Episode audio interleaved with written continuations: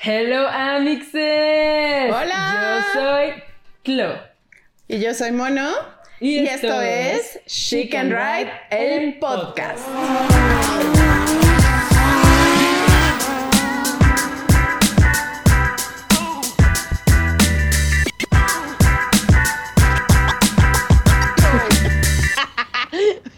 risa. A ver, ya. Hello, Amixes. ¿Cómo Hola, mis ¿cómo están? Por aquí, yo soy Clo, estoy con Mono. Y estamos súper contentas de recibir el día de hoy a Tefi. Hola, ¿cómo están y todos? Me encanta que digan amixes, ¿cómo están? Amigues, sí, sí. Amixes, pues estamos con Tefi, que es influencer y aparte es vocera. Tiene apenas un par de semanas que nos conocimos en persona. ¿Y qué te pareció la experiencia de rodar con tantas chicas?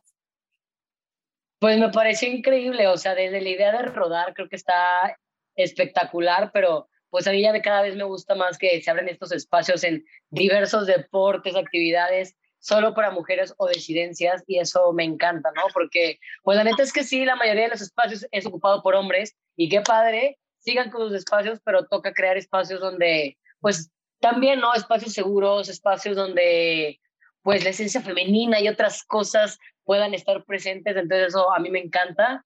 Este, así que yo la pasé increíble, fue toda una experiencia, me divertí muchísimo y ya está ahí, ya tengo la idea de comprar hasta mi moto y todo, no sé si vaya a hacerlo acá en la Ciudad de México porque ya se me metió, ya me explotó la tacha y me voy a ir a Cipolite a vivir en unos meses, pero creo que Cipolite está mucho mejor para tener una moto, es más, más tranquilo, ¿no? Porque pues sí, andar en bici acá en la ciudad, en moto aquí en la Ciudad de México o en bici, pues a veces falta mucha todavía educación vial, pero voy a comprar mi moto y cuando ande por acá, les prometo que me voy a ir a rodar con ustedes ahora sí ya con mi motito y todo.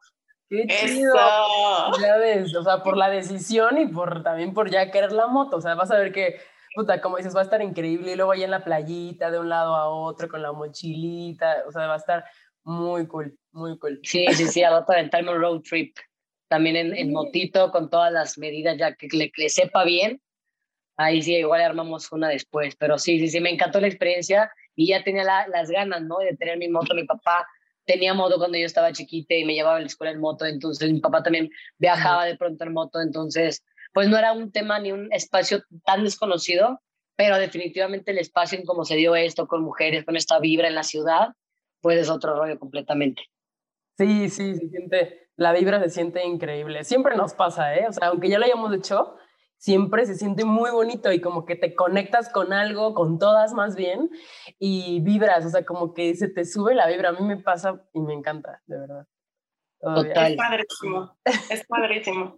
Oigan, quería preguntarte, Tefi, hay, hay ciertas cosas que, que, que, una de las razones por las que queríamos eh, contactarnos contigo era, pues, precisamente conocer tu historia, porque sabemos que tú eres una persona que lucha mucho por los derechos de las personas no binarias y por las personas que tienen eh, esta identidad de género que no es tan fácil eh, eh, reconocer y saberse. Y no solo eso, sino como salir con la gente y decirles, soy diferente porque amo de una manera diferente o que se clasifica como diferente y yo no me siento igual que la caja, ¿no? En la que están el resto de las personas, ¿no? Soy heterosexual y entonces me gusta la persona del sexo eh, opuesto. Eh, hola, Garfield. está ahí rascándose a la oreja. Ay, sí, mi gatito aquí anda, está rascando la orejita. pues justo como dice Mono, también, o sea, creo que eh, a mí me gusta mucho que estés aquí porque creo que vamos a aprender y vamos a, a, llevar a la mejor esta información que, que, que, sí ya es más común, pero, pero todavía como que dices, oye, ¿qué es? Eh, ¿Cómo le digo? Eh, ¿Lo voy a ofender? ¿La voy a ofender? Porque todavía no se ha pasado. Y todavía no es tan común, ¿eh? No te creas. Yo creo que ahorita apenas pasamos a ver más normalizado el tema de la, de la orientación sexual que es que te gusta alguien de tu mismo género o, te gustan ambos, ¿no? Entonces, este, creo que eso es algo que ya está, como normalizadito, como que ya se está digiriendo. Todavía hay mucha homofobia, definitivamente, pero creo que ahorita la lucha más grande que tenemos es contra la transfobia. Ahorita el tema de identidad es lo que está, eh, pues no es que sea nuevo, la realidad es que el tema de la diversidad en identidades ha existido desde la prehistoria, si nos vamos a, no sé, a los nativos americanos con esta identidad de dos espíritus, nos vamos con las mushes en Oaxaca, nos vamos a la India con las, híjoles, eso tienen un nombre bien complicado, este, se me fue, pero en la India también hay una tercera identidad como hombres biológicos que se identifican como mujeres, este, los, en, los, en, también en, en, en Hawái hay otra identidad, o sea, esto es algo que es de toda la vida, solamente que cuando llega la, pues sí, a colonizar españoles y demás y traen su cultura, pues, católica cristiana, pues entonces empiezan a decir que eso no está bien y entonces, pues, la colonización hace que se pierda mucho todo esto, pero la realidad es que siempre ha estado, siempre hace, o sea, eso sí, ha estado desde el pasado, ha estado, solamente que ha sido invisibilizado y ha, y ha sido pues sacado de la norma o más bien se crea una norma social con lo que está bien según la iglesia, pero pues bueno, al final sabemos que todo esto es parte del sistema patriarcal, el sistema capitalista de producirse, de comprar y pues obviamente entre más eh, se reproduzcan las personas, pues más capitalismo, más consumo y pues de, eso va, ¿no? Pero sí, la realidad es que la, la, lucha como más complicada, por decirse, es con el tema de identidades. Como lo mencionaban, yo me identifico como una persona no binaria. Esto es eh, que me salgo del constructo del sistema binario de hombre y mujer. Mucha gente que dice, ah, o sea, entonces no te identificas ni como hombre ni como mujer, entonces ¿cómo? Como ni una como pues es un espectro, desgraciadamente tenemos mucho este sistema tan binario de hombre, mujer, azul, rosa, blanco, negro, y la realidad es que no hay nada en el planeta que sea binario. De hecho, si nos vamos a la naturaleza, la misma naturaleza tiene mucha diversidad. Por ahí Greenpeace sacó como que un post mostrando la diversidad y los colores dentro de la naturaleza, en cómo hay animalitos que de repente se pueden hacer pasar por hembras o por machos, o los machos son quienes embarazan, o sea, se adaptan a la naturaleza, ¿no? Y pues ahí no hay este juicio ni todo lo que tenemos acá como humanidad, pero eso es ahorita como la lucha más como fuerte que tenemos y este sistema binario pues nos limita mucho, ¿no? O sea, ya sin hablar de la comunidad LGBT, si nos vamos a temas como seres humanos, el limitar los juguetes, limitar los colores, limitar la ropa, limitar todo esto, nos afecta y nos limita en nuestro libre desarrollo de la personalidad y no deja que nos desarrollemos a como podríamos, ¿no? Porque para mí es una manera de tenernos controlados a todos. Entonces, este, pues sí, o sea, este sistema binario, te juro, a la gente le genera mucho conflicto. Como, o sea, pero entonces, ¿cómo? Como lo binario te saca de la norma del, del, deber ser, como dices, o sea, tú creces y ves azul y rosa, dices, ah, bueno, pues a mí me toca rosa, ¿no? Yo veo que toca rosa, pero sí creo que es una limitante a nuestra expansión como seres eh, creativos, o sea, somos seres creativos y de la nada te, te, encasillan, ¿no? En dos, dos, que sí, a lo mejor, o sea, ya tú vas escogiendo tu color favorito y la madre, bla, bla, bla, pero aún así, sí te dicen, desde chiquito, me acuerdo perfecto, o sea, mi mamá que tiene fotos de mí, de mis hermanos, que te ponen la ropita azul o la ropita rosa cuando estás bebé, o sea, desde que sabes, ¿no? O que ya como la neutra, la amarilla, o no sé. No, y luego es peor, porque ahí está bien, juguetes, colores, ropa, pero luego, ¿qué pasa con las emociones o las maneras de ser? De pronto te dicen que ser dulce, que ser tierna, que ser vulnerable, que ser sensible es de las mujeres y que ser fuerte, valiente, poderoso es de los hombres. Y entonces, ah, chinga, pero... De aventurero. No, una cosa, ajá, una cosa, una cosa es la esencia y otra cosa es el género, ¿no? Pero se han hecho un cagadero ahí de revolver cosas y de, pues justo limitar, ¿no? Pues al final también las mujeres cuánto tiempo no, han, no, fuimos limitadas en muchos aspectos, seguimos todavía y seguimos luchando por tener nuestro espacio en la sociedad, pero pues está cañón, ¿no? O sea, la manera en cómo se limitó, se excluyó, como tu voz no cuenta por todo este sistema patriarcal. Entonces, si nos vamos al, al tema de cómo nos ha afectado, probablemente, o sea, yo por eso cuando hablo de, de la lucha de la comunidad LGBTIQ+, y es que no nada más es una lucha de la comunidad LGBTIQ+, es una lucha por nuestros derechos, pero también de decir a la gente necesitamos cambiar. No podemos seguir así porque nos hace daño.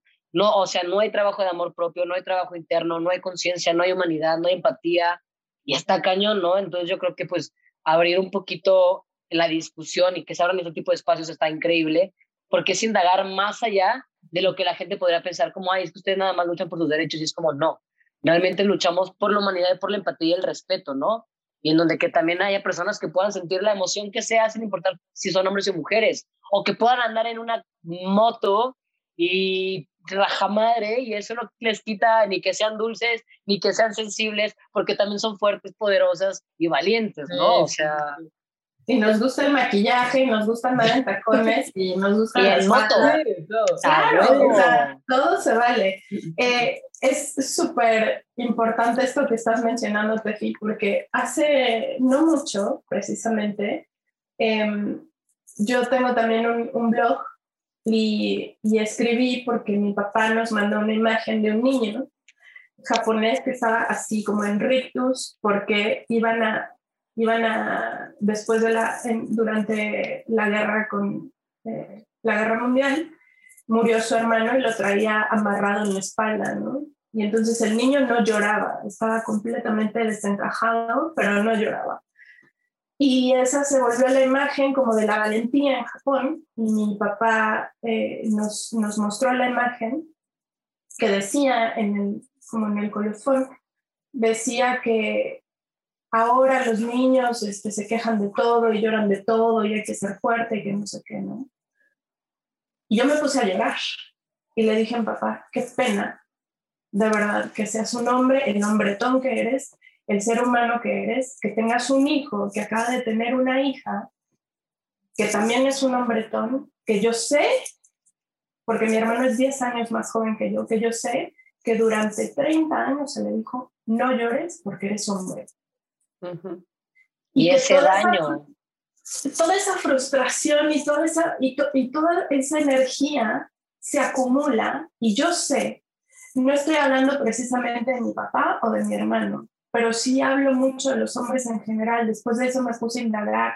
Vi que la tasa de suicidios en hombres es muchísimo más alta que la de mujeres. El alcoholismo. Son la, usos, o sea, problemas, usos.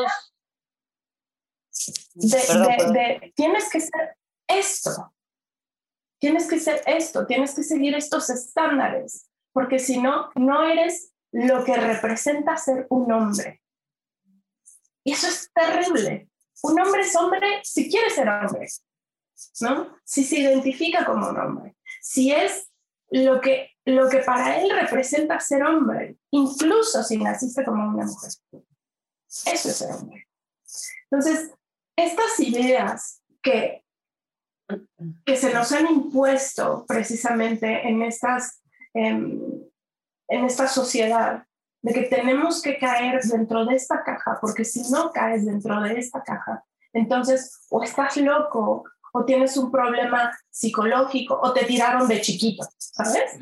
Entonces, yo precisamente, eh, saliendo de todo esto, quiero preguntarte a ti, ¿qué tan fácil o qué tan difícil fue para ti darte cuenta de que no entrabas en esta caja y cómo la sociedad te vio a partir del momento en el que tú dijiste, yo no quepo aquí, yo necesito otra cosa.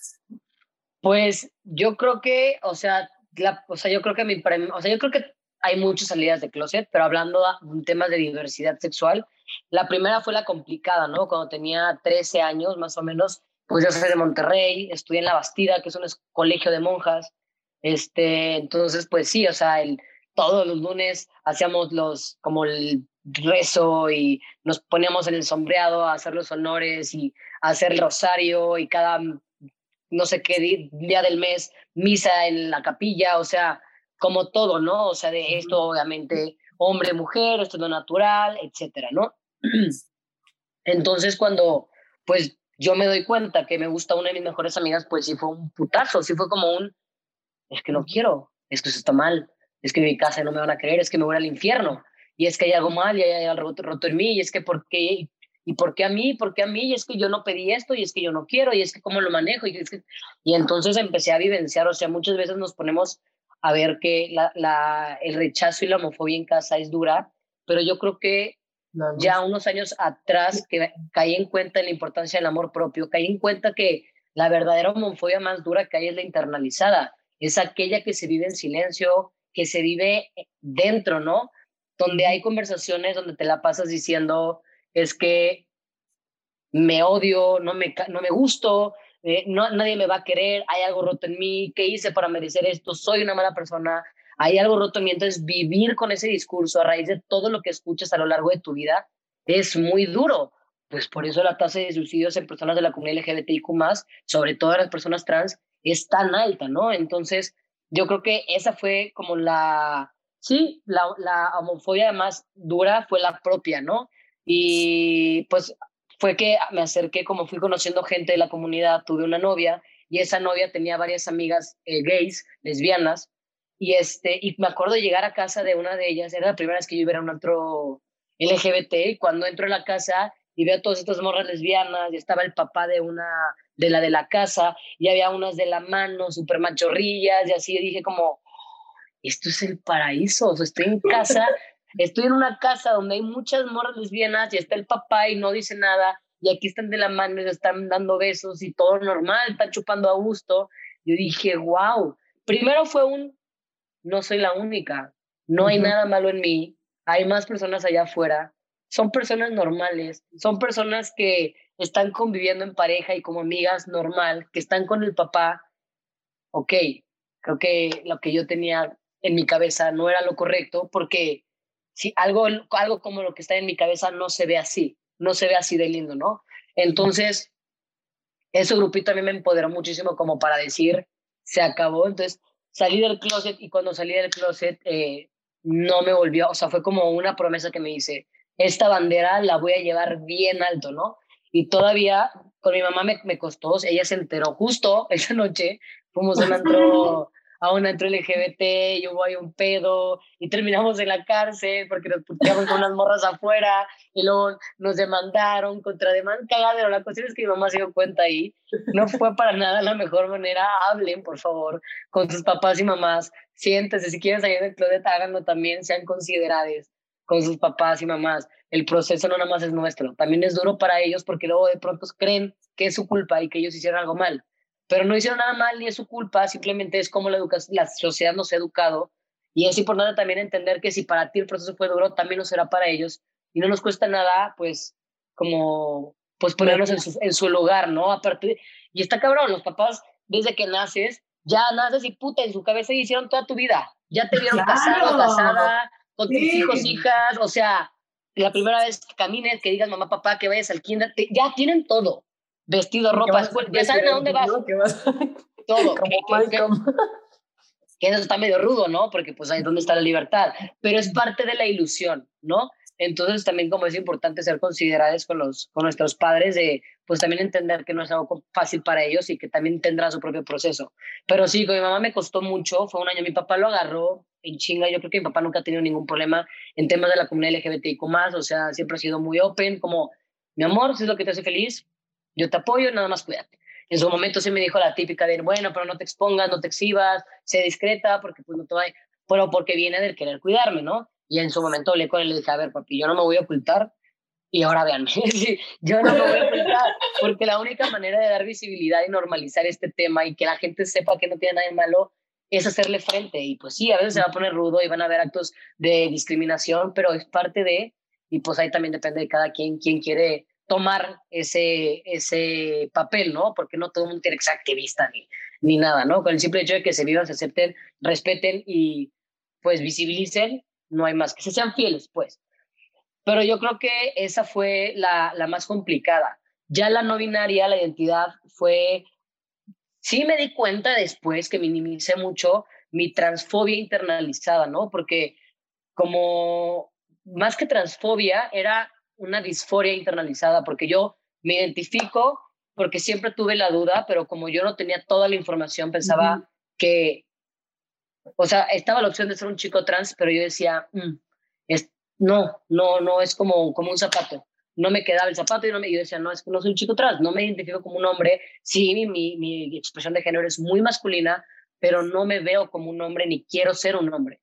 Entonces, ahí, ahí quedó, pero esta duda la tuve desde que salí del closet a los 16, la tuve a los 18, a los 24, a los 26, 27, y ahí fue que yo ya tenía el canal.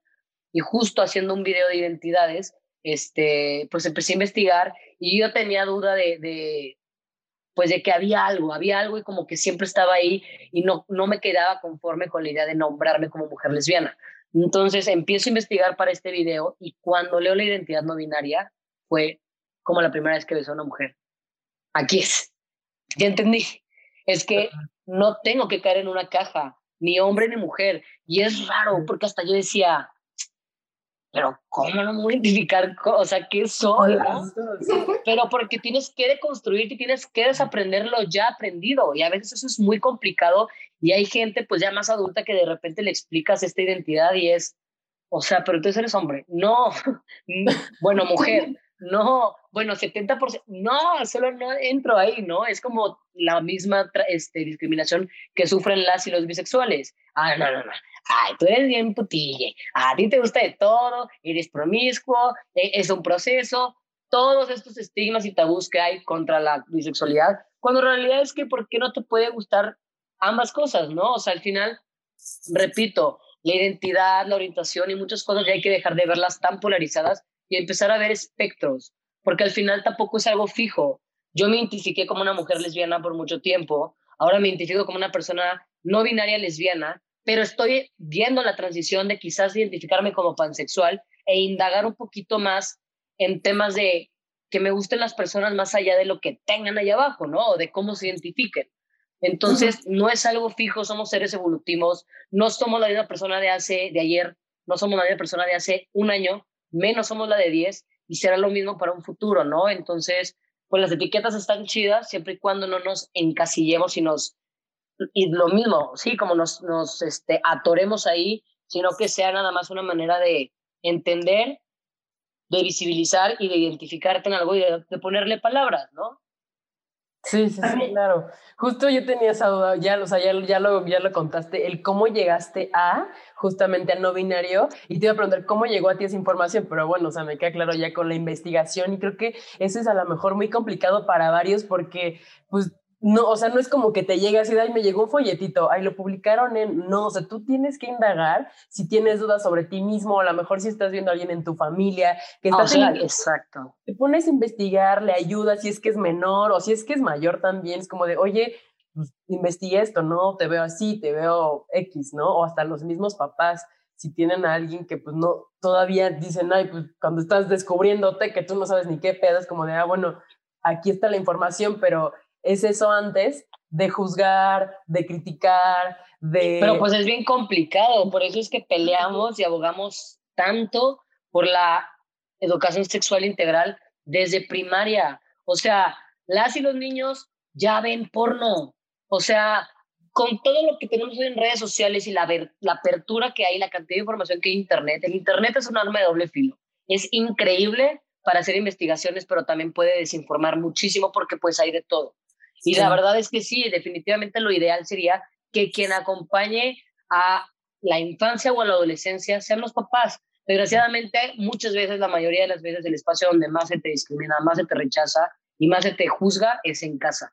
Entonces, a veces es mejor acudir a terapia, pero luego si eres menor de edad, ¿cómo putas te pagas terapia? hoy en día hay gente que tenemos 30 años y ahorita se nos complica hasta la terapia por la situación económica, ¿no? Entonces, pues qué mejor si dentro de las aulas las infancias y las adolescencias pudieran recibir esta información, porque al final, lo peor de todo es que la van a encontrar, ya sea por compañeros o compañeras de la escuela, que no va a ser la información idónea para que, pues, que la tengan, ¿no? Porque al final, ¿cómo lo está el porno? El porno ahí está, y eso es lo que le enseñan a, a los adolescentes a coger. Y es una manera muy violenta, muy patriarcal, muy misógina. ¿Eh? Irreal, o sea que hay Irreal, no hay cuerpos perfectos, nadie tiene ano blanqueado, o sea, nadie se opera la vagina, por Dios, o sea, son todos también son todos estos estereotipos de belleza que nos lastiman muchísimo, ¿no? Entonces, porque esto es de hombres y mujeres, hay muchos hombres también que tienen unos problemas de alimenticios, o sea, de trastorno alimenticios también duros, ¿no? O sea, no es algo exclusivo de mujeres. Entonces, pues sí, o sea, qué mejor sería que pudiéramos acudir a la información a espacios seguros pero pues todavía falta, ¿no? Y luego todavía le sumas que no hay información y luego apenas le, le, y aparte le sumas la discriminación que hay y las mil como, pues sí, como todo el estigma y todo el tabú que hay alrededor, pues está cañón. Claro. Yo tengo otra pregunta para ti, Tefi, porque eh, precisamente en, en, en, aras de que te íbamos a entrevistar, eh, me puse a investigar un poco, eh, obviamente en internet. Yo soy de esas rarísimas personas que hace poco les confesé a las chicas que nunca he visto porno. es muy cagado, pero nunca o sea, pues qué bueno, así, o sea.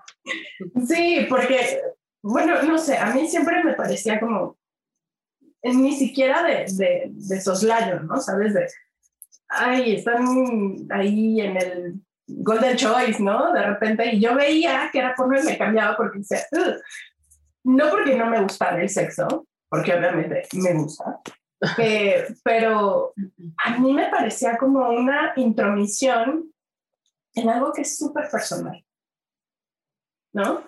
Claro. creo que eso también es un tabú, ¿no? Porque al final existen las personas boyeristas que les encanta ver o que las vean, ¿no? Y está bien, cada, cada quien sus cubas.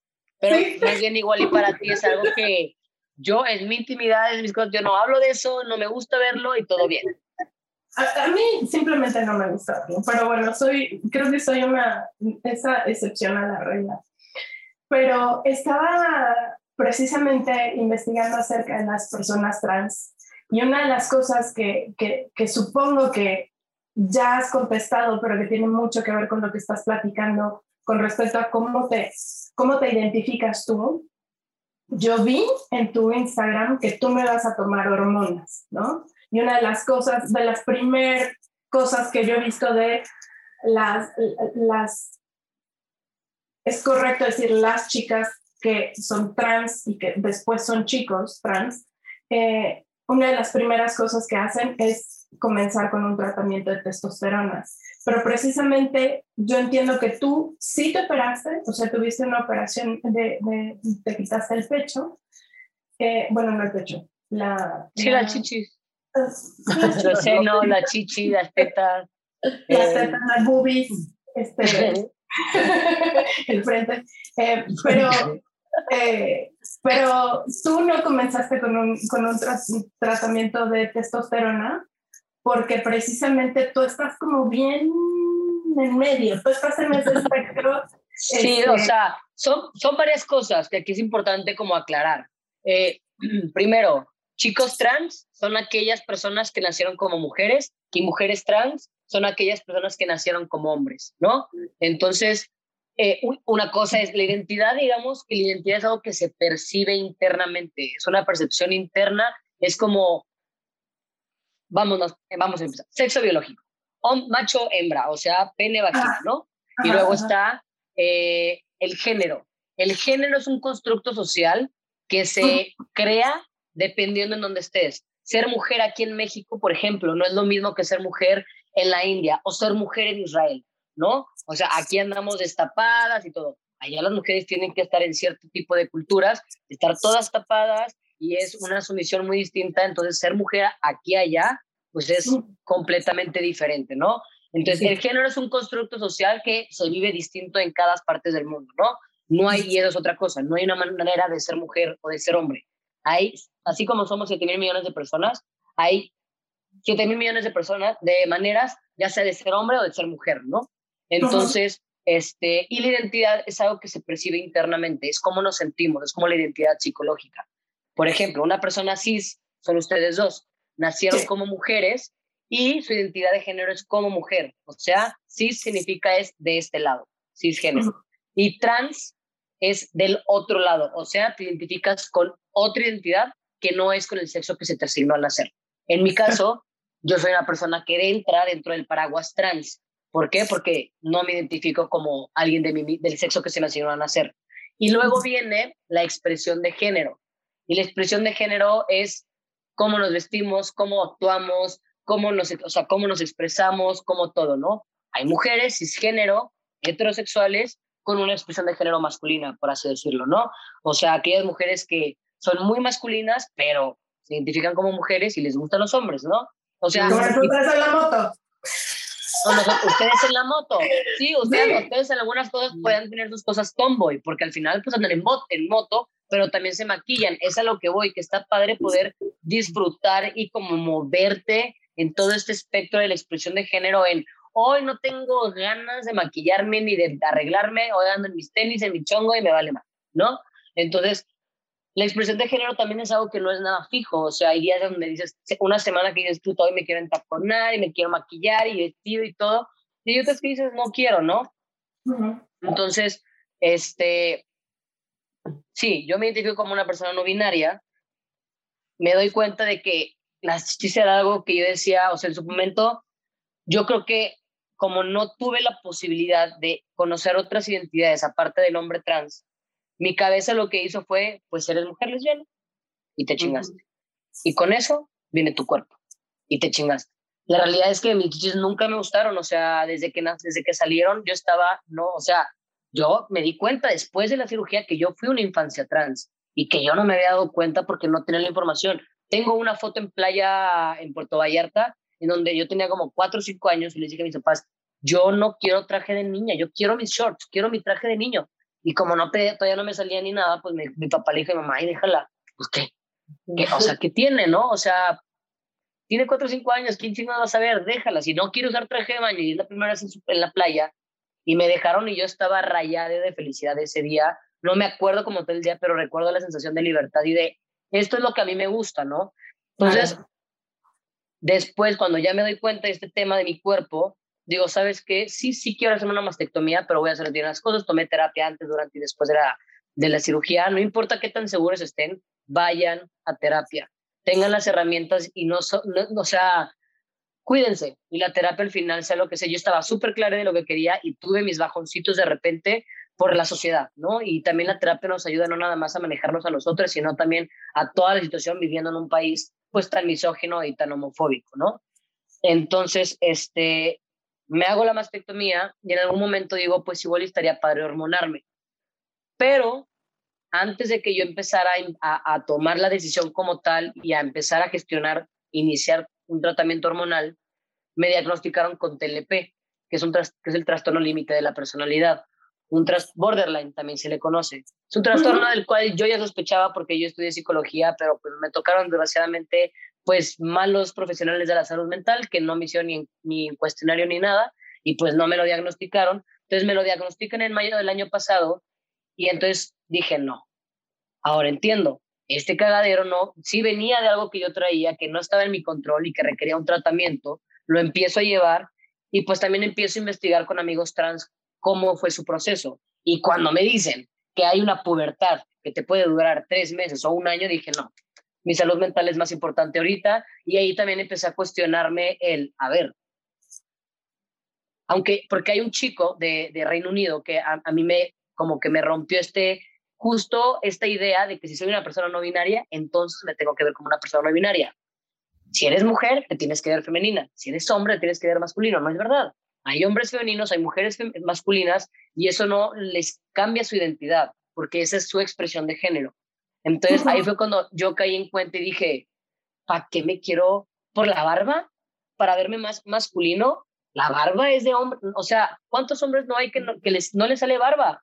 ¿Cuántas mujeres hay que no menstruan? Eso no las hace menos mujeres. Pues sabemos las que nos sale barba, güey. Y, también, y hay unas que sí les sale barba. pues ahí está la diversidad, o sea, justo, pues es que son cuerpos y cada cuerpo es distinto. Entonces, ajá, y hay, ajá, y hay hombres lampiños, o sea, pues hay de todo, ¿no? Entonces ahí fue cuando dije, no quiero caer en este constructo social de que para verme más masculino, piense que la barba sea un factor. Y menos si eso me va a afectar en mi proceso de, de la salud mental y demás. Entonces como que lo dejé y dije, mira, Ahorita no es algo que quiera, la verdad es que me siento muy a gusto con mi proceso, con mi mastectomía, y fue que me hice después, el doctor me ofreció una masculinización de tórax y de rostro y me dijo, pues no te, o sea, no te quieres hormonar, no tienes que hormonarte, pero está en estas opciones para quien no quiera hormonarse, ¿no? Y para mí me sirvió bastante, porque pues fue literal hacerme el torso más masculino, la cara un poquito más masculina, y fue, o sea, de la cara fue una nada, y a mí me encantó, el doctor es buenísimo. Entonces, pues eso, como también cuidar en que si están en un tema de, de transición de género o lo que sea, pues aguas con el querer hacer ciertos cambios para demostrarse mujeres o demostrarse hombres, sino que se puede, por eso la terapia es muy importante, como para qué lo quieres hacer, lo quieres hacer para ti o para encajar en el, en el constructo de ser mujer de la sociedad en México o de ser hombre, ¿no? Como de mamado, eh, mucha barba y muy varonil, es como, como tú te sientes está perfecto, solo cuidar como ese tipo de detalles, ¿no? Porque pues les pasa a todo mundo. Sí, se me hace súper importante eso de la terapia. Ya lo hemos platicado, creo que varias veces lo tocamos como, creo que debemos ir a terapia constante. O sea, estés cruzando lo que estés cruzando en algún momento del año, o sea, si es que no lo haces constante, pues debes de tomar terapia porque es, es salud mental y ya, ¿no? O sea, Es como la salud física. si así vamos al ginecólogo cada año, o hacer un chequeo general, o vamos a lo que sea que tengamos que checar de una gripa. para ver que estemos bien, o una gripa, y así como vamos al doctor o al dentista cada seis, cada año, también necesitamos tomar terapia. Y, y, es que aquí en México ese es el problema, no hay cultura de prevención. Cuando ya se nos está cayendo la muela, ya no podemos más o bla, es cuando vamos al médico, en vez de decir, ay, aquí hay algo, algo no está jalando bien. Y lo mismo pasa con la salud mental. En vez de ir cuando ya estamos ahí en una ah. depresión, no queriendo salir de la cama, porque tú te das cuenta de que las cosas em, están empezando a ir no muy padre y que no te estás sintiendo tan bien, y hay un momento de decir, hola, ¿me puede dar terapia? Creo que algo está sucediendo. Y es eso, o sea, llevar terapia, dejarla, porque también no es, yo no creo que sea sano estas terapias que duran años y años y años y años.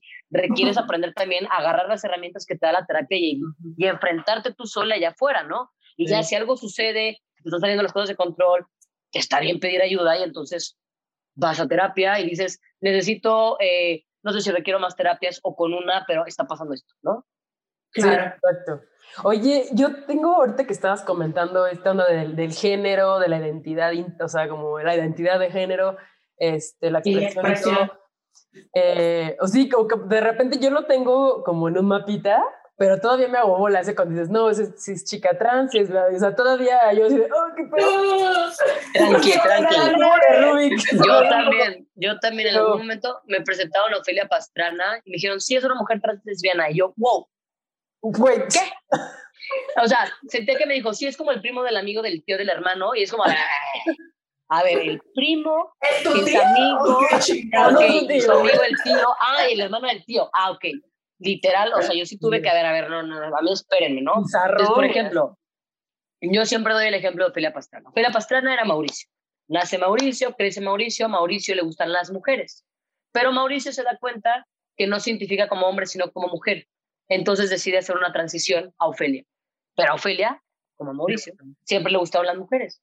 Entonces ya no es un hombre heterosexual, ahora es una mujer trans lesbiana. Y es lesbiana. Sí, sí, sí, sí, sí. Sí, o sea, como en o sea, si lo dices en una oración, yo me trabo así crack, pero, pero mira, ya así como más visual, ya agarro el pedo. Y es normal, es súper normal, o sea, es como cualquier cosa de la cual no sabes, cualquier cosa que se aprenda al principio, es raro, es complicado, y la cosa es irte familiarizando con la información y escuchando para poco a poquito ir agarrando, pero sí, sí, no es algo de o sea, sí está complicadito, lo sé. Sí, o sea, y, está padre, o sea, a mí me gusta platicarlo contigo ahorita, o sea, yo lo he platicado con otras personas y me encanta platicarlo contigo justo porque estamos ahorita grabándolo y, y que esto va a ayudar a otras personas a que lo entiendan, o sea, o que lo entiendan o que les meta, ya sabes, la espinita de, a ver, ¿qué es esto? Y se metan la semilla. A qué significa el por qué, o sea, esto ahorita... Es más, va a haber algunos que seguramente están identificando como a ti te llegó que lo, lo investigaste y dijiste, güey, soy yo así les va a tocar a algunas personas y está increíble. Pero sí, y algo que me importa, algo que, nada más le quiero decir así como rápido, hay mucha gente que dice, ay, es que ya no saben qué inventarse sus mamadas a rato que van a sacar. A ver, algo que es muy importante dejar acá claro, porque a veces creo que cuesta mucho, la falta de información hace que no haya tanta empatía, pero esto de las identidades y de las orientaciones no es algo que elegimos. No nos despertamos y decimos, quiero ser trans, quiero que me discriminen, quiero ser lesbiana y pasar y que en mi casa me rechacen y me digan que eso es antinatural. Es algo que simplemente es, es algo que se siente y que no puedes ocultar, que no puedes sacarle la vuelta, porque es sacarle la vuelta a algo que es parte de ti y que es lo que te hace también a ti. Entonces, a veces es, es, no hay que profundizar tanto porque la veces es que la gente tiene que entender, más que entender, tiene que respetar.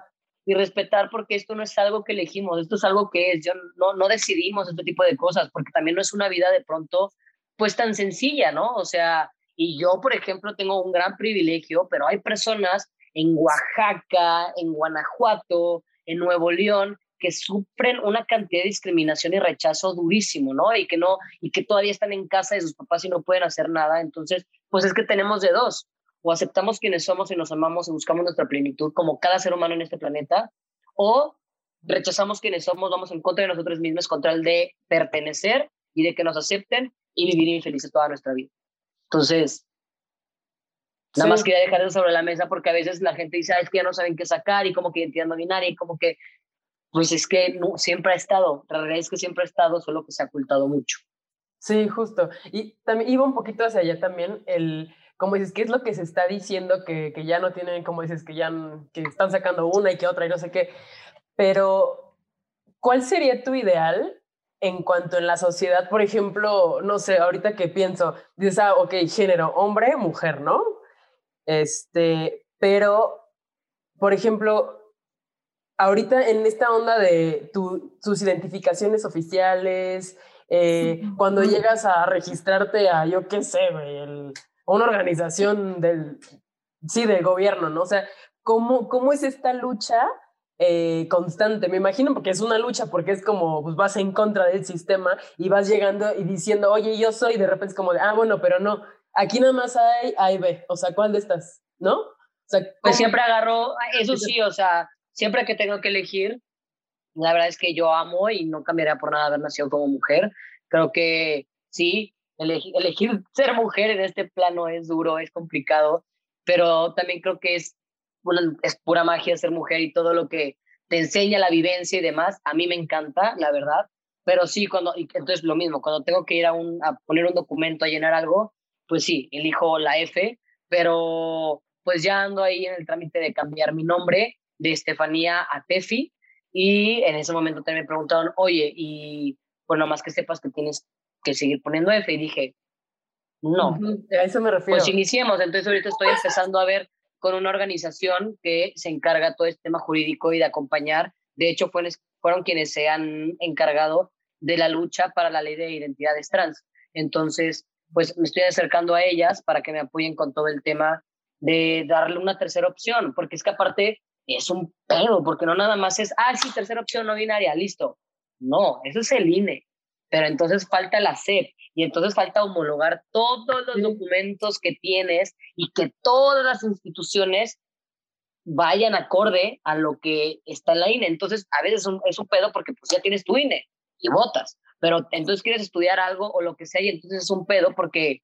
Está la otra el otro nombre, es como de qué pedo, es cambiar todo literal, o sea, yo creo que en algún momento ya va a existir el, oye, o sea, si lo quieres cambiar, o sea, ya sabes, online o no sé, todos tus documentos quiero que se vuelvan a imprimir, quiero mis credenciales o quiero X, ya con, con, la, con la identidad que tú quieres, bueno, con el género que tú quieres, ¿no? O sea, que eres más bien.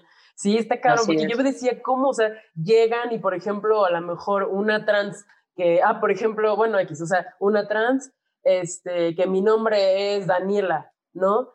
Y pero llegas vas a un Starbucks y lo que sea, tu tarjeta dice Daniel o Mauricio y la gente lo llama perra. Y dices, güey, ya sé que dice Mauricio, pero me estás viendo, culero. Claro, claro. Creo que esa es una de las cosas que... que a, Ofelia le pasó, a Ofelia le pasó en un, en un Starbucks y ella le dijo, oye, yo sé mis documentos lo que dicen, pero por favor, háblame de ella, porque soy Ofelia. Ah, no, el vato le valió más. Si es un desmadre en redes sociales, ¿no? Pero pasa. Es un, es un relajo. Creo que hace poquito, mi mejor amiga, a quien le mando un beso en su mollera, y es una, es una gran persona, este, ella comenzó a trabajar en una empresa, ella trabaja en Houston, es de Houston, y trabaja en una empresa de lo más maravillosa, ¿no? O sea, yo sé que de pronto hay empresas en las que dices, petrolera, el planeta. Pero una de las cosas que me impresionó sobremanera es que me dijo, ¿qué crees cuando empezó a trabajar allá? Me dijo, ve mi firma, te voy a mandar un correo. Y en su firma, en su firma tenía su nombre y decía pronombres Sí, eh, ella. Ajá. Y le dije, ¿y eso qué? Y me dijo, todos lo tenemos, no sabes qué estoy súper contenta. Lo, e, este tipo de cosas, y a pesar de que ella es una chica cis, de todas maneras, ese tipo de cosas, aunque sea algo, que estés en tu chamba y que alguien simplemente por algo tan sencillo como tu firma te pueden respetar por, lo, por cómo tú te identificas. Y que sea una empresa en la que, sin importar cómo te identificas, puedes tener una chamba. Eso es No, y que eres el simple hecho de ser visible, o sea, no saben lo bonito que se siente como personas no binarias o trans que lleguen y te digan, oye, ¿cuáles son tus pronombres?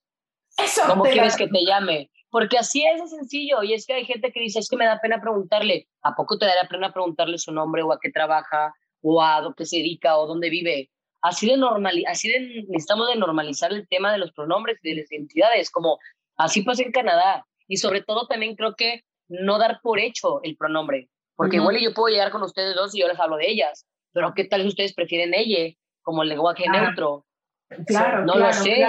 Porque al final la expresión de género es una cosa y la identidad es algo que solamente quien la, quien la tiene es quien la, la conoce y la sabe, ¿no? Porque sí, hoy en día hay muchas mujeres que tú ves y dices, ah, no, es mujer, que ya tienen el she, they o el ella, ella, en donde también le gusta el lenguaje inclusivo. Y el que sea femenina, que se maquille, no quiere decir que no pueda ser incluso un él, ¿sabes? O sea, ahí entiendo que de pronto hay como muchas eh, discusiones que se han dado, pero pues vaya, o sea, al final respetar los pronombres y eso que hacen en, espacios laborales es increíble. Y creo que en algún momento yo pensaba que la manera de deconstruir al mundo y de cambiarlo era por medio de la, del hogar. Hoy entiendo que de hecho no lo es y que puede serlo, pero va a ser bien complicado porque los padres desgraciadamente todavía tienen, pues son generaciones pasadas con ideas distintas, pero en espacios laborales, buscar hacer el cambio, ahí sí es con, o sea, se la pela porque es, este tono de acuerdo? Somos una empresa inclusiva y para eso requiero que todos ustedes vayan a tomar este taller de sensibilización informativo sobre la comunidad LGBTIQ+. Entonces, les guste o no les guste, tienen que ir a tomar el taller y entonces la semilla se siembra. Les, O sea, salga o no salga pronto, eventualmente va a haber una cosecha de eso. Y eso está de huevos. Entonces, es cosechar, no, va a haber una... Una, ah, no, no está bien se sembró y cosecha. Ajá, sí. Va a haber una cosecha y aparte de esa persona, tenga o no tenga personas LGBTI en su casa, va a empezar a tener una construcción y esta temática la va a llevar a casa. Sí, cuando llegue al Starbucks le, va a servir a Ofelia Pastrana su café diciéndole Ofelia y no Mauricio. O sea, o va a llegar a casa. A respetar. Exacto, o va a llegar a casa con sus hijas o con su esposo o esposa o quien sea la persona de, oye, fíjate que hoy tuve este taller y pues estuvo interesante y ya entendí esto. Y entonces se abre el debate y entonces ya, ya se empieza a llegar hasta casa sin hacer tanto pedo de, ay, con mis hijos no te metas y todo este tema luego de los pro vida y pro familia y demás, ¿no? Como primer acercamiento, ¿no? O sea, primer acercamiento como es que te llegó a lo mejor al papá y que después algo le comentan sus hijos y dice, ah, bueno, es que yo ya sé de eso, ¿no? Ya sé de ese, o sea, bla, bla, bla, y ya como se centra en debate y... E y pues no tienen de otra, porque aparte ahorita estamos en una situación económica complicada en donde no dejas tu chamba. Entonces, eso está increíble porque te gusta, si te, te gusta o no te guste y quieres trabajar acá, tienes que tomar esos talleres. Punto. Entonces, eso está increíble. Ah, si no te gusta y eres un homofóbico y estás bien güey como para perder tu trabajo por tomar un taller, pues bueno, que te vaya bien. Pero son los mínimos, espero. Sí, es importante. Ah, bueno, pues. Perdón, perdón. Oye, con respecto a esto, yo tengo, una, yo tengo una pregunta porque surgió precisamente cuando estábamos haciendo el calendario de, de, personas que queríamos entrevistar y nos surgió una duda, independientemente del tema de transgénero, este, la identidad de género y todo esto, vemos las siglas de LG. Exactamente. Eh, conocemos, porque, porque tenemos amigas pansexuales, porque, porque te conocemos a ti, etcétera, etcétera, pero yo hay una identidad o hay una de esas siglas que me cuesta mucho trabajo entender. Q, queer. Ok, ok. ok, la, para empezar, creo que... Un poco nueva en, el bagaje cultural ahorita, ¿no? Sí, pues lleva desde, o sea, todo lo queer empezó Pero no tiene nada que ver con las drag queens. No. No, no, no, nada. queer. Nada. Queer. Queer, ajá, queer viene de toda, esta, de toda la teoría queer, donde también está muy presente Judith Butler. Es bien larga, es bien complicada, pero nace a raíz del movimiento feminista nos fue como en los 70 que empieza a hablarse de la banda queer. ¿Cuál es la banda queer? Queer, como lo dices, raro, freak. Entonces es como este, como el puta, como apropiarte de la palabra y reivindicar la palabra como si soy bien puta, si soy mujer y empoderada y eso ser, pues soy puta. Es lo mismo con los con las y los queers. Lo que hicieron, se apropiaron de esta palabra como gente queer, gente rara, gente diversa, gente diferente, lenchas, maricas, todo esto, como de ahí viene mucho como el apropiarse de la palabra y las personas queer son aquellas personas que no se identifican en nada, no quieren etiquetas, son personas, o sea, no se identifican ni como hombres ni como mujeres, no se identifican ni como lesbianas, gays, pansexuales, demisexuales, lo que sea. Son personas que les gustan las personas y que, y punto.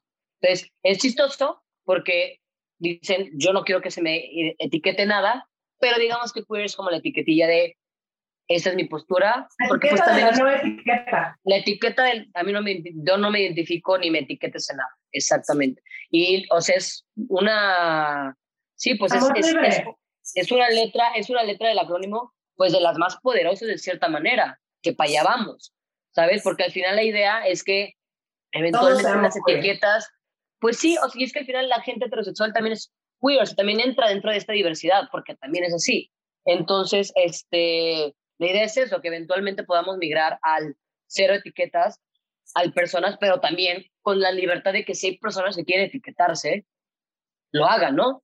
Este, entonces, y aparte la teoría queer es algo que yo honestamente no me he metido a investigar a profundidad, pero es re interesante y es, o sea, pues es información que si te quedas de que, a la, mira, está bien interesante, está muy chido, ¿no? Entonces ya, ya me aventaré mi clavado para poder hacer bien mi contenido sobre la teoría queer, porque todavía hay mucha duda, porque hay que investigarle y es complejilla, es como en su momento hablar de las mujeres trans y del mm, feminismo trans exclusivo, trans incluyente, excluyente y demás, ¿no? O sea, son temitas en donde sí hay que indagar y leer y escuchar a varias personas, pero pues ya, ya les te haré el video y cuando lo tenga te lo mando. Nos encantaría volver a escucharte y volver a tenerte en este espacio para que nos resuelvas tantísimas dudas, porque así como hay dudas, es como la, cantidad de diversidad que hay eh, de, de, de, amor, de colores, de gente, de, de, muchas veces y últimamente siento que, que, que este tema de no tener etiquetas mientras vamos sacando más etiquetas, es como es como un poco conflictuarse, ¿no? Entre una es cosa... raro. Sí, es raro, o sea, porque por un lado pero... Es pero es parte de, ¿sabes? O sea, la gente todavía necesita etiquetas hoy en día para entender de qué hablamos, para que cuando ya entiendan y entiendan que no tienen que entender, sino que tienen simplemente que respetar y dejar ser, entonces ya se acabar las etiquetas. Ojalá llegue ese día, pero ahorita creo que todavía hay mucha desinformación y mucha, mucho tabú respecto al, a, la, a la religión, a lo natural, a lo que está bien y está mal, a los constructos sociales. Y yo creo que cuando logremos derribar todo eso, entonces será como el, ¿quieres etiquetarte? Bien, no quieres etiquetarte también bien, da igual. Mira, mientras no le hagas daño a nadie y seas feliz, haz lo que quieras, ¿no? Sí, creo que, o sea, como dices, de, o sea, como número uno tienes que respetar al otro, al otro, otro. Eh, y preguntar, como dices, o sea, creo que si de repente te llega el, ay, es que lo voy a ofender o la voy a, y qué tal que se enoja, y qué tal, es como de, güey, pregúntale la hora, es como si le preguntaras, pues solo pregunta, ¿no? O sea, creo que lo va a agradecer porque va a sentirse, eh, como dices, visible, visible, como, visible. Ok, sí, soy, y lo dices como con un orgullo y con, una, con, con un abrazo de sí, soy ella, o soy ella, güey. Y con un agradecimiento. Ajá, o sea, como que creo que con ese aprendizaje me voy también y para compartirlo, que debemos de normalizar eso, o sea, normalizar el que tenemos que preguntar y no dar por hecho que todas las personas son heterosexuales, que no todas las personas eh, a lo mejor se identifican con el género el que se ven, ¿no? Entonces, esas palabras, porque a nosotros también nos pasa con el, te ven como mujer en una tienda y dan por hecho que tú no manejas una moto, es como de, o te ven que pareces hombre. Ay, vienes a comprarle algo a tu novio. Ajá, O sea, de, ay, ¿para quién es? ¿Para el chavo? O ahí, ahí está lo, me acuerdo que una vez que me dijeron, ahí está lo de calle, o sea, dando por hecho que yo no podía manejar las motos de tierra porque estaba buscando equipo para meterme en la tierra, ¿no? Entonces, así como de, como, dude, porque soy mujer, o sea, sí. si estás de acuerdo que hay morras de la UFC que te podrían partir tu madre, o sea. Sí, güey, las militares. sí, por supuesto, así es. Sí, pero nos pasa. Entonces creo que son cosas, debemos dejar de normalizar varias cosas y entre ellas es, o sea, el no dar por hecho que todos son heterosexuales, que las mujeres no pueden ser rudas, aventureras o, manejar una moto, o, o, el género, el pronombre, perdón, o sea, hay que preguntar, ¿no? Nada más, o sea, y ya, o sea, es otra persona, no te va a morder, o sea, somos seres humanos que venimos a compartir y ya, ¿no? O sea, como Exacto. respeto, sí con eso me voy. Muchísimas gracias por educarnos a ti. Creo que cuando, cuando, nos, cuando nos vimos, porque aparte, creo que esto es esto es súper importante. Em, hace poco este, tuve una cita con un chico y les decía a las chicas, a mí me encanta la gente que tiene algo que aportar y algo, o sea, que me quieran educar, ¿no? Y que me quieran educar de una manera amorosa. Eso es lo que yo noto en ti. Que es la gran diferencia entre una persona que te diga, a ver, pendeja, yo te voy a enseñar cómo es este tema. Siéntate, Sí, como muy prepotente la cosa, muy soberbia. Hay una gran diferencia porque desde ese momento en el que yo me senté al lado de ti y platicamos, y que fue un instante, fue muy poquitito tiempo a comparación de todo el tiempo que estuvimos en la rodada, eh, te agradezco muchísimo el que nos hayas educado y, y, que en ese momento me hayas educado de una manera amorosa y constructiva. Eso, eso, eso creo que le hace mucha falta a nuestra sociedad, el amor, el amor por, por, por, el, por el prójimo, el amor propio, o sea, el amor en general, nos va a ayudar a que muchísimas cosas cambien, a que se deconstruyan muchas cosas que ya tenemos implantado el chip y que se rompa y que, y que entendamos que a través del amor podemos cambiar muchísimas cosas. ¿no? Entonces te agradezco muchísimo eso. Algo, algo, algo que también quiero decir a lo que dices, creo que sí, creo que definitivamente falta de pronto mucha compasión y mucho amor en general, pero hay algo que también, porque yo en su momento también yo decía como, no, es que no te puedes poner así y hay que ayudarle a la gente a que entienda y bla, pero después de un tiempo de que te dedicas como a intentar, pues, compartir la información que tienes, eh, a veces toca gente también que te pregunta de unas maneras como si tú tuvieras la responsabilidad de educarle, como si no hubiera mm. internet. Es muy diferente que alguien llegue como, oye, fíjate que tengo dudas sobre esto y me gustaría pues platicar contigo porque no entiendo, ¿no? Tú lo diferente a, a ver, enséñame, a ver, edúcame y así hay como gente, reto, ¿no? Así de, y deja tú como reto, o como tú tienes que, es tu responsabilidad, ajá, y es como, a ver, güey, uno, nadie tiene el derecho, nadie tiene la responsabilidad de educar a nadie porque todos somos adultos y está bien tener las herramientas de Internet, pero, y también si alguien dice, la verdad es que esta batalla de querer educar o enseñarle a esta persona, hoy no la elijo porque, pues imagínate, todavía somos personas que se nos discrimina, que se nos rechaza, que no tenemos los mismos derechos y aparte somos también de pronto responsables de brindar esta información. Yo soy súper de la idea de definitivamente compartirlo desde el amor y desde la compasión, porque al final, pues, es la única manera en que también generaremos que más personas se acerquen a esta lucha y que nos demos cuenta que al final feministas, comunidad LGBT, temas raciales, aunque definitivamente cada una tiene su lucha y no hay que revolverlas, vamos contra los mismos monstruos que son el patriarcado y el capitalismo y son el patriarcado de toda la vida. Y la falta de amor. Así es.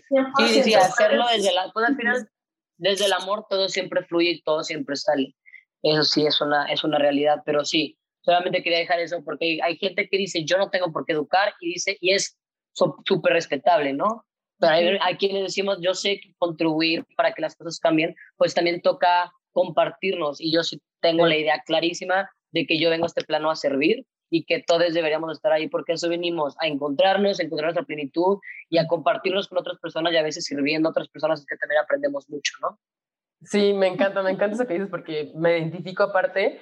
Creo que por eso estamos haciendo esto eh, justamente por sumarnos a esta lucha y a este aprendizaje colectivo, que a nosotros nos encanta estar aprendiendo. Y te, prometo, o sea, esto es pues, para eso, para compartir todavía más la información que sabemos que personas van a escuchar, que vamos a educar a nuestra propia comunidad de estos temas, porque somos inclusivas y, tenemos, eh, pues claro que también somos parte de la comunidad LGBT, LGBTQ+, con, con She Can Ride. Entonces es como de, a ver, güey, vamos a informarnos porque esto va a seguir pasando, esto también somos. Y eso es súper bonito y eso es súper importante. Sí, Muchísimas gracias. Muchísimas no, gracias. al contrario, nada que ver, no. Ya no, nos pasamos no, no, Ya, perdón, perdón, no, ya, ¿qué pasa? pero cuando, pero cuando quieran. Tenemos que volver a invitar. Sí, saca las preguntas. Saca las chelas. Y sacamos las chelas. Sí, saca las preguntas que salgan de este, de este podcast y de ahí sacamos las chelas y nos ponemos a, a indagar en otros temillas sin problema sí, alguno. Y hablamos, y la siguiente vez que, que platiquemos contigo, este, nos presumes tu, tu moto. Ojalá, ojalá, ojalá. Pero sí, esa moto, va, esa moto va a existir, les prometo. Y nos ah, aventaremos una rodada. Súper. Pues muchas gracias a todas y todos por escucharnos. Eh, esto fue Chicken Ride, podcast. Eh, Tefi, ¿cuáles son tus redes sociales? Eh, me pueden encontrar en todas mis redes sociales como Seduce de Mujer. Gracias por este espacio, gracias por invitarme. Es re importante los aliados en esta lucha también. Entonces, no importa que no sea parte de la comunidad, si tienen un espacio donde se puede hablar de ese tipo de cosas, inviten a personas que hablen de diversas cosas, ¿no? No importa que no sean parte, que no importa que sean hombres, quieran informarse sobre el tema de feminismo o siendo personas que no son parte de la comunidad LGBT que se informen. Necesitamos unirnos entre todos, eso es lo más importante, así que gracias por este espacio y ojalá se repita. Gracias a ti, Pepe. Eres maravilloso. Usted también. Nos vemos. Chicken Rice, Chicken Rice, la la la la la la el podcast. Chicken Rice, Chicken Rice, la la la la la la el podcast. La la la la la la la la la. Brum brum brum brum brum.